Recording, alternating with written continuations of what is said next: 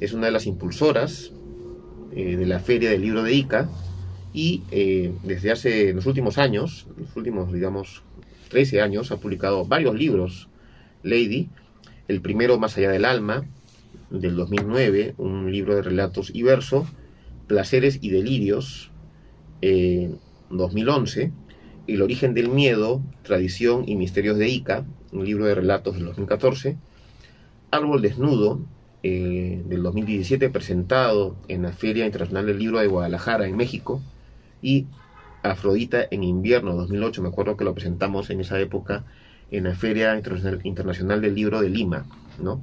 Y eh, Lady hace eh, unos años ha, incursionado en el mundo de las novelas, ¿no? Cuerpo de Agua en 2019 y después Los Muertos. Su última novela, que es la de la que vamos a hablar en esta mañana. Bienvenida Lady a Café y Libros, un gusto tenerte aquí en cabina. Un gusto, Víctor. Gracias por la invitación, en verdad. Eh, gracias por este espacio, además que tienes tan hermoso, tan lleno de, literatura, de libros, eh, y, en un país además donde hace falta tanto eso, ¿no? Mientras que en Latinoamérica hay medios o países que tienen más de nueve medios, en, Perú nos, nos, estamos quedando cada vez más cortos, ¿no? Y creo que esas iniciativas son excelentes. Así es, tratamos de hacer lo posible en medio de lo, como tú dices, los pocos espacios que hay, pero aquí tenemos una ventana que nos ha brindado Café Radio muy generosamente para difundir este tipo de cultura, porque hay muchos tipos de culturas, obviamente. Lady, eh, estábamos hablando justo antes de darte el pase de los libros que has escrito. Has publicado siete libros, ¿no?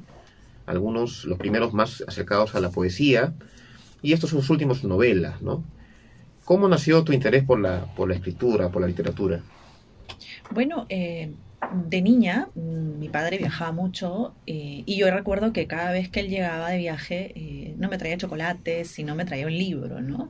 Y así fue como empezamos a armar un poco la biblioteca. Eh, recuerdo mucho las lecturas iniciales de, la, Odisea, la Iliada, Julio Verne y muchas de las, de las obras que a uno de chico como que te impactaban porque te llevaban a, a vivir otras realidades, otros mundos, ¿no? es como cuando la realidad no nos alcanza y de pronto uno puede coger un libro y, tomarse un viaje, ¿no? Para poder vivir estas experiencias. Y es ahí donde también surge la idea de, empezar a contar, ¿no? Empezar a contar historias, empezar a, narrar ciertos pasajes eh, de la vida. Yo empecé llenando diarios. Mi mamá me regalaba diarios para que contara lo que me pasaba en el colegio, pero yo empezaba a contar historias inventadas, ¿no? Entonces toda esa, esa suerte de, de querer eh, inventar cosas, empezó también a construir una, narrativa, ¿no? Desde niña. Y bueno, luego ya cuando empecé a hacer periodismo, después del colegio, empecé a encontrar una serie de sustancias, ¿no? Eh, historias, eh, personajes novelables, incluso cosas muy fuertes, ¿no? Que luego se trasladaron un poco a la poesía, ¿no? Que es como, como empiezo a nivel literario.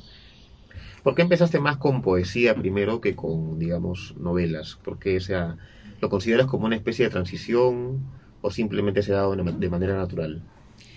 Ahora creo que la poesía es mucho más compleja que la narrativa, ¿no? digamos, a estas alturas, porque cuando uno empieza a escribir de hecho, eh, lo que empiezas a escribir no siempre lo quieres mostrar luego, ¿no? Yo tengo un primer libro publicado de los siete que no se lo enseño a nadie porque era como un primer experimento de, todas las cosas que quería contar. Entonces ahí le había metido poesía, crónica, cuento, en fin. Era un conglomerado. Pero eh, la poesía siempre me llamó la, atención muchísimo, ¿no? Eh, vengo de Ica, que es la tierra de Valdelomar, que es nuestro principal poeta. Y, además me gustaba mucho de, leer poesía, también escribirla, ¿no? claro que las primeras lecturas no siempre son las más correctas, ¿no? En el colegio no siempre te dicen eh, las cosas que te abren eh, el apetito literario, ¿no? Sino lo que está, digamos, en la currícula educativa. Pero luego uno va investigando, va, encontrando eh, y, por ejemplo, en, en, Ica tenemos la Biblioteca Abraham Valdelomar, que tiene una maravilla de libros, y, entonces empecé a encontrar en Blanca Varela, en Eielson, en Mazda Portal, eh, referentes que, hasta hoy me significan mucho para la narrativa. ¿no? Entonces, la poesía fue una primera incursión en literatura que no termina, ¿no? Porque igual ahora, si tengo algún momento de, ira o de suma alegría, eh, me meto a hacer poesía, ¿no? o a intentar hacer poesía. Así es. Vayamos un poco, Lady, a tu novela Cuerpo de Agua, perdón, este, después Los Muertos. Cuerpo de Agua es la primera novela de la saga, que también tuve la oportunidad de leerla hace unos años. Eh, ¿Cómo nace la idea de esta saga, que empieza con Cuerpo de Agua y que continúa ahora con Después Los Muertos? Bueno, la idea de hacer novela, luego de pasar por el relato y la poesía, surgió justamente como una especie de, de sueño cinematográfico.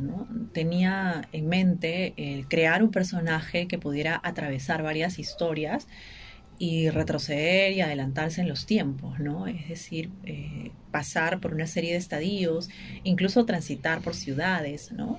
Eh, y de hecho este personaje tenía que ser una, una presencia fuerte, ¿no? Eh, me hubiera sido muy cómodo que el personaje fuera hombre, ¿no? Porque me siento muy cómoda narrando como hombre. Pero sin embargo, eh, yo quería adrede que fuera mujer, ¿no? Porque es también una forma de visibilizar los conflictos, la violencia, las situaciones que atraviesan las mujeres hoy en día en nuestro país, ¿no? De hecho, ser mujer en el Perú no es nada fácil, ¿no? Eh, y periodista menos. Entonces, Alma, que es una periodista de investigación, tiene que lidiar con una serie de flagelos, eh, violencia, corrupción, eh, que atraviesa en el tiempo. En la primera novela como, como un tema de, de, lucha social y en esta segunda ya como un tema de feminicidio y de corrupción del sistema político, ¿no? Entonces era un tema que, que me parecía estaba en deuda en, en la literatura en sí porque en el país tenemos muchos libros que se están publicando, muy buenos por cierto, pero sin embargo hay temáticas muy limitadas en torno a novela policial, ¿no? Sí, efectivamente, la novela policial es un género que no se está trabajando mucho, aunque sí, por ejemplo, veo tu caso un poco, este, por ahí también lo que hace Diego Treyes, hablábamos de él este, antes de comenzar el programa, de explorar un poco la novela policial. Sobre Alma, el personaje de esta novela, una mujer, periodista, intrépida, que cree en las causas justas. Este, ¿Qué diferencias hay entre esta alma de después de los muertos con respecto a la alma de cuerpo y agua? Yo creo que el personaje como que va, va madurando, ¿no? Va, a veces va escapando de la idea del escritor, ¿no? Porque en este caso yo tenía una idea inicial de Alma, que era como, como la buena, como la, como la héroe, ¿no? Como la que buscaba la justicia, pero luego en esta segunda novela ya como que como que es una revelación, ¿no? Porque, porque también, también tiene errores, también eh, comete crímenes a veces involuntarios, porque me gusta mucho jugar con esto de llevar al personaje al límite, ¿no? Al, al, fondo de su psiquis y que se encuentre con los conflictos que la gente común tiene, ¿no? Pero que a veces no explora, ¿no? Entonces esta alma es, es mucho más aguerrida, ¿no? Porque, porque incluso llega a tomar justicia por sus propias manos, pero a la vez también no abandona sus luchas, ¿no? Y esa lucha por la búsqueda de la verdad, por la búsqueda de la justicia, eh, la nubla en muchos de los casos eh, y hace que escape de ser un personaje sumamente real a ser un personaje de ficción. ¿no?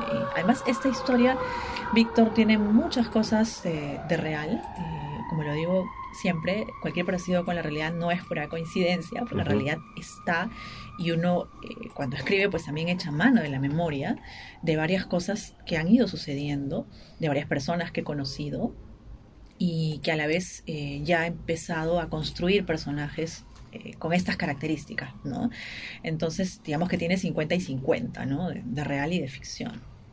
Claro, como en todo, eh, digamos, como en toda obra literaria hay su toque de realidad, su, su toque de ficción. Sobre Alma, para profundizar un poco más, contaba que, claro, es una mujer con vocación de justicia, que le pone intensidad a las cosas que hace, al periodismo de investigación, pero también tiene sus contradicciones como ser humano, ¿no? Mencionabas un poco sin spoilear, ¿no? Que toma la justicia por sus propias manos. Pero, eh, ¿cómo encuentras eso tú? O sea, esa, esa, esa forma en que tú planteas al, al personaje. Bueno, eh, a mí me, me, gusta mucho hacer la de Vargas Llosa, ¿no? A mí una vez me contaba Eloy Jauregui que en el cuarto de Vargas Llosa, o tenía un estudio especial para eso, como que maquetaba toda su novela, ¿no? Y tenía toda la pared plagada ahí de personaje central, personaje alterno, a este lo voy a matar de acá a un año y así. Entonces a mí me impactó muchísimo esa imagen, ¿no? A pesar de que yo no he entrado a la habitación de Vargas Llosa, no he tenido ese placer, ese gusto, pero me lo han contado. Eh, entonces se me quedó grabado y empecé un poco a, hacer lo mismo, ¿no? Entonces, de tal manera que yo tengo en mi cuarto eh, pegadas eh, las escenas un poco de, la, trilogía, ¿no?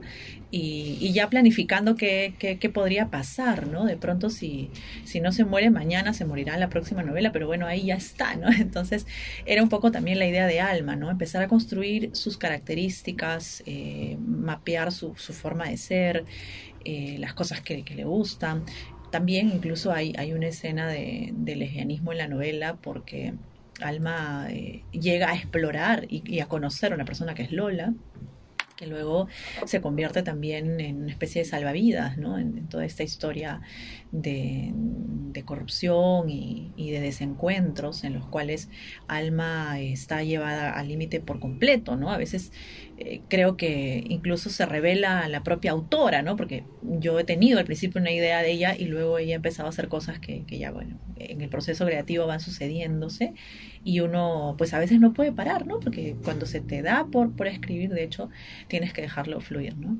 Así es, el personaje cobra su propia vida después que uno le da, lo crea, ¿no? Lo construye. Estamos conversando con Lady Loaiza, escritora, periodista, gestora cultural, sobre su novela Después los muertos. Eh, justo estábamos hablando, Lady, sobre, claro, tu novela, sobre algunos temas que están abordados y que decías, pues, que cualquier parecido con la realidad es pura coincidencia y no necesariamente con las experiencias que de repente tú puedes haber vivido, que quizás algunas puedan estar ahí, pero que se ven a diario no solamente en Ica o en cualquier ciudad del Perú, sino eh, en todo el país, ¿no? Mm, problemas que persisten a pesar de los años y de las cosas que se dicen para solucionarlos como la violencia este, de género, el machismo, la corrupción política, ¿no? que existen no solamente a grandes niveles que hemos conocido en estos años, ¿no? o de derecha el caso de Lavajato, sino existe también en las ciudades, ¿no? en muchas ciudades del Perú. ¿Crees que hay solución a esto? ¿O piensas como este, Santiago Zavala que no hay solución al salir del diario La Crónica en la avenida Tacna? Ajá.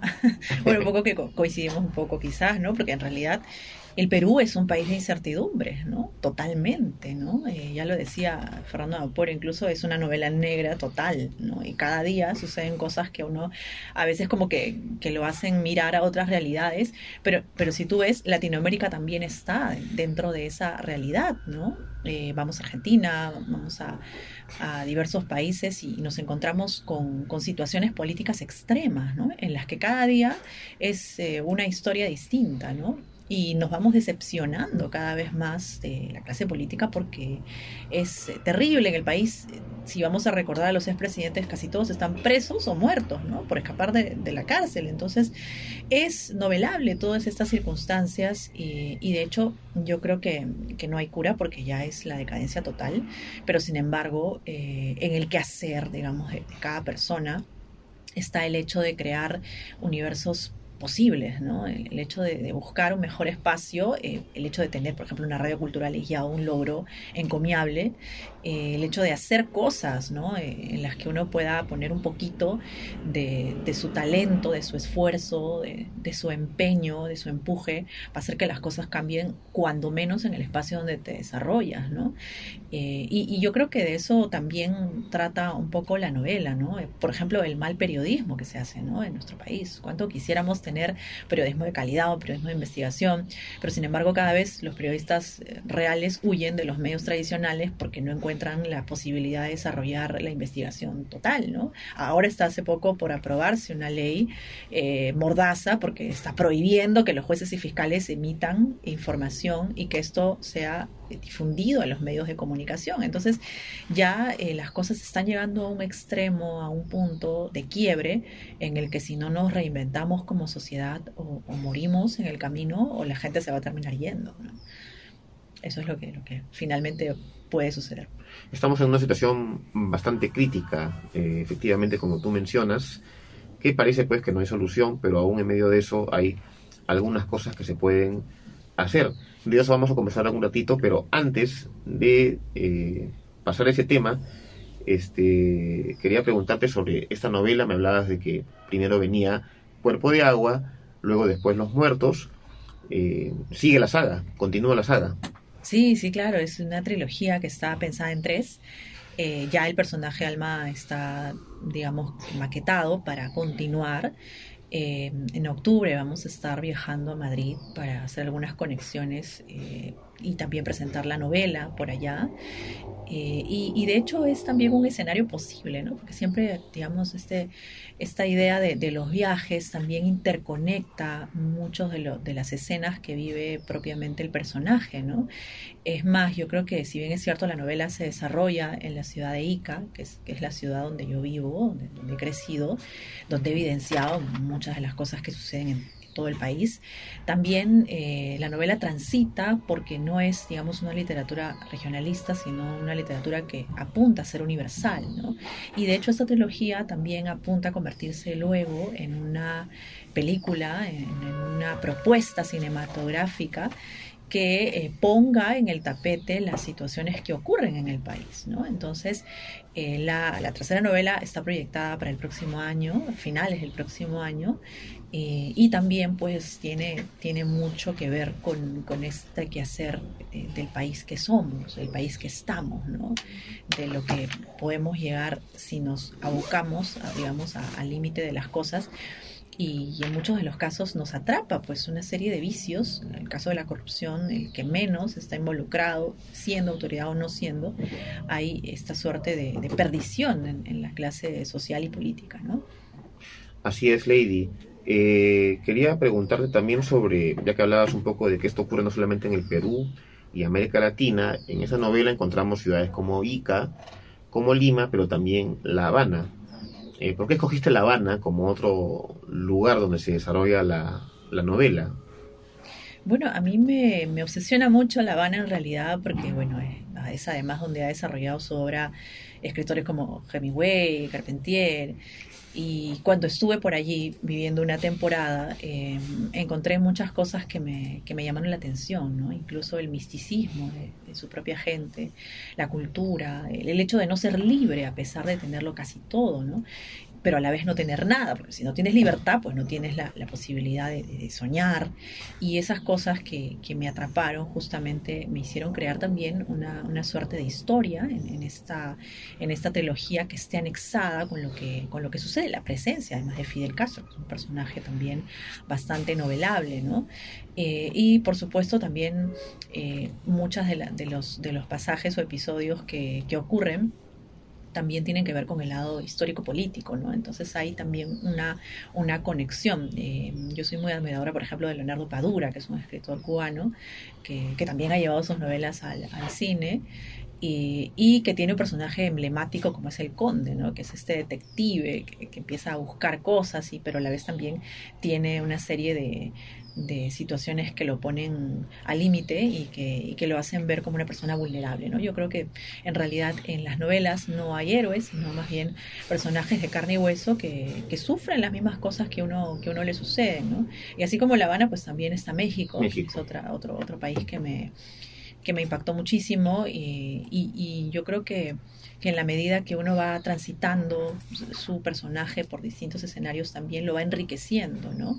Soy muy admiradora, por ejemplo, de Mariana Enríquez, que es una escritora tremenda. Es una capa. Es una capa, es muy oscura además en sus temáticas, pero a uno lo hace, lo hace sudar frío, ¿no? Entonces, si te das cuenta, en la Argentina hay como, como 10, 15 eh, escritoras de, género novela negra y todas son buenas, ¿no? Entonces, eh, yo creo que también en, en, el país eh, hace falta visibilizarnos, ¿no? Entre las escritoras y poder también interactuar con, estas otras latitudes, el género, que en realidad es, es, muy fuerte, pero además es muy necesario en estos tiempos. Así es, eh, Lady. Eh, hablábamos un poco si hay solución o no, también destacabas un poco lo que hacemos aquí humildemente en, Café Radio, con nuestro programa Café y Libros y con otros programas que tenemos aquí. Pero también no solamente eres escritora, también te has desempeñado en el periodismo, sino que al mismo tiempo has hecho una labor de gestión cultural en tu ciudad, Ica. De hecho, has impulsado la Feria del Libro de Ica hace unos años. Eh, cuéntanos cómo ha sido esta experiencia de, de impulsar esta feria en Ica y tener ahí toda una movida cultural interesante.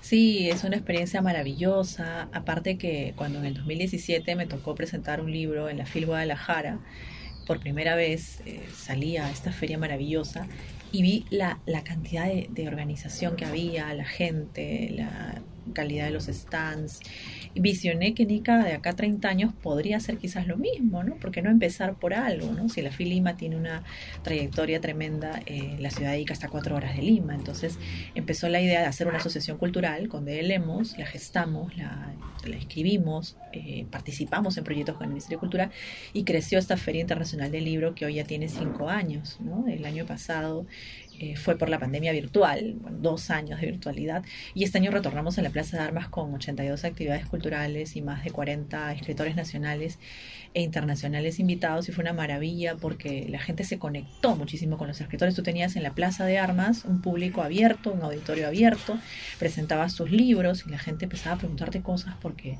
para muchos, aunque no lo creas todavía en provincias, es, es un poco lejano hablar con los escritores, ¿no? Piensan que son seres eh, pontificados, ¿no? no sé como el Papa, que no los puedes alcanzar, pero en realidad son personas de carne y hueso, ¿no?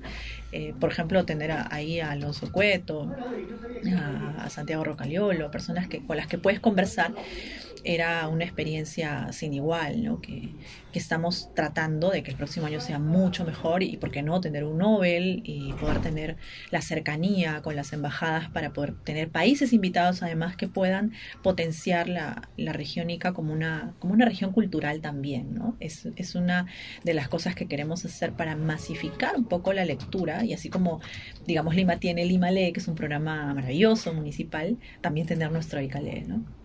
Excelente la propuesta que, que, estás, digamos, visualizando sobre, sobre ICA y también la oportunidad, ¿por qué no?, de no solamente que vengan escritores importantes del Perú este, y de otros países, sino que también ICA sola comienza a generar, como otra región del Perú también se espera, una propia dinámica de escritores, ¿no?, que de repente incluso hasta puedan, no sé si la palabra es buena, competir con los escritores que siempre están en Lima.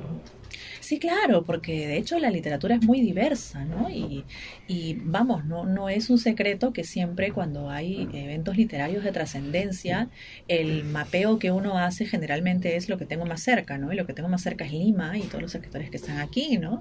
Pero hay muchos escritores que tienen, digamos, una, un, un lugar fijo en otros espacios, pero que también hacen literatura y están vigentes, ¿no? Por ejemplo, el norte ha crecido muchísimo, Trujillo con la novela, eh, el caso del Cusco, ahí está Karina Pacheco, el caso de, del norte mencionaba está también Charlie Becerra, entonces hay escritores que, que, somos de provincias pero que habitamos en el mundo literario, ¿no? Entonces el hecho de construir esta, esta feria eh, es también poner en vitrina a, a los escritores de ICA que están haciendo literatura digamos, nacional y, para el mundo, ¿no? Entonces, esa también es una forma de, de, visibilizarla, ¿no? Y así como nosotros los invitamos, pues también luego surgen invitaciones y vamos intercambiando lugares en la literatura, porque un escritor es también un viajero constante, ¿no? A veces a uno le sirve muchísimo conectarse con otros lugares, con otros espacios, eh, y hemos tenido el caso de escritores que han ido a Ica y han hecho la ruta de las campiñas, por ejemplo, ¿no? Entonces es una cosa que también queremos instaurar, porque la cultura no es solamente una sola cosa, sino es, es diversa, es amplia y tiene un contenido riquísimo que poner en valor desde las ciudades hacia el mundo. Exactamente. Ahora, Lady, hablabas, volviendo un poco a tu novela, pero para tocar un tema que está mmm, bastante, digamos, presente en estos años, es eh, la cada vez más creciente presencia de las mujeres en la literatura. De hecho, de niño no me voy a dejar mentir, la mayoría de invitadas que hemos tenido aquí en el programa han sido mujeres, más que hombres, Ajá. lo cual es un síntoma de que más mujeres cada vez más escriben, ¿no? En tanto en poesía, en narrativa, en en diversos géneros. ¿Cómo tomas tú esta, esta creciente presencia ya para quedar como instalada dentro de la literatura, no solamente peruana, sino latinoamericana, de las mujeres? Bueno, fíjate, es un reto en realidad, ¿no? Porque, pero además tiene que ver con la equidad también. Porque, eh, digamos, hace mucho tiempo las condiciones no las mismas y la mujer estaba pues, relegada a hacer múltiples cosas y, quizás no tener sueños, ¿no? Era como que eh, estabas en la casa y punto. Y incluso hay, hay, una anécdota que contaba en una entrevista a Blanca Varela que, que, para escribir cuando tenía sus hijos pequeños se encerraba en un armario, ¿no? Porque mientras los chicos daban vueltas ella empezaba a escribir ahí su poesía. Eh, y hoy en día que, que las mujeres tenemos que además trabajar, que además criar hijos, que además eh, tener una profesión y una carrera, pues también escribir y no dejar de hacerlo, ¿no? Entonces, eh, estos retos que, nos confrontan eh, tienen que ver también con el nivel de equidad que hoy va siendo cada vez más evidente, ¿no? Y eso va a ser posible en la medida que estemos 50-50, ¿no? El hecho de no ser más ni menos, sino estar presentes, estar vigentes. Yo recuerdo hace dos años y medio, en la Filima, en la inauguración, había una, una mesa llena de, de hombres y hubo toda una protesta de las escritoras con justa razón, porque incluso hicimos un panel con la cara de todas, porque era como, como alzar la voz frente a algo que ya no, que, ya no es de este siglo, ¿no? Entonces, eh, hay una hermandad muy bonita y una solidaridad con las escritoras, eh, conozco a la gran mayoría, y siempre estamos como al tanto, ¿no? De lo que vamos publicando y nos leemos, ¿no? Entonces, esa también es una buena forma de difundirnos, de dar a conocer la obra, porque lamentablemente si no difundes una obra, eh, es como que, pasa desapercibida, ¿no? De hecho, no es que uno busque el reconocimiento, sino la equidad, básicamente, ¿no? Que así como hay en las estanterías también eh, obras literarias de importantes escritores, pues también están las escritoras, ¿no? Y hay para todos los gustos en realidad. Así es, eh, Lady, toda la razón en este punto que tú estás señalando, la equidad y también la participación de las mujeres en el mundo, literario es muy importante eh, tener la voz de las mujeres en este espacio. Lady, te agradecemos por tu presencia aquí en Café y Libros. Eh, eh, muchas gracias por haber venido y esperamos contar contigo en una próxima ocasión cuando estés de paso por Lima, ¿no? Muy, muy contento de, de haber podido conversar contigo esta mañana. Muchas gracias, Víctor. Espero que, nunca dejes de hacer periodismo literario porque en realidad es muy necesario en nuestro país y lo haces muy bien además. Así que gracias a, Café Radio y espero que sigan eh, produciendo contenidos culturales. Eh, de hecho, están invitados a la próxima Fílica a, trasladarse allí a la, a la ruta Campiñas, a la ruta literaria que tenemos para todos ustedes. De todas maneras, vamos a estar ahí. Ya haremos las coordinaciones para poder estar presentes. Lady Loaiza, escritora y periodista, gestora cultural, autora de Después los Muertos, ha estado aquí con nosotros en Café y Libros, programa cultural de Café Radio.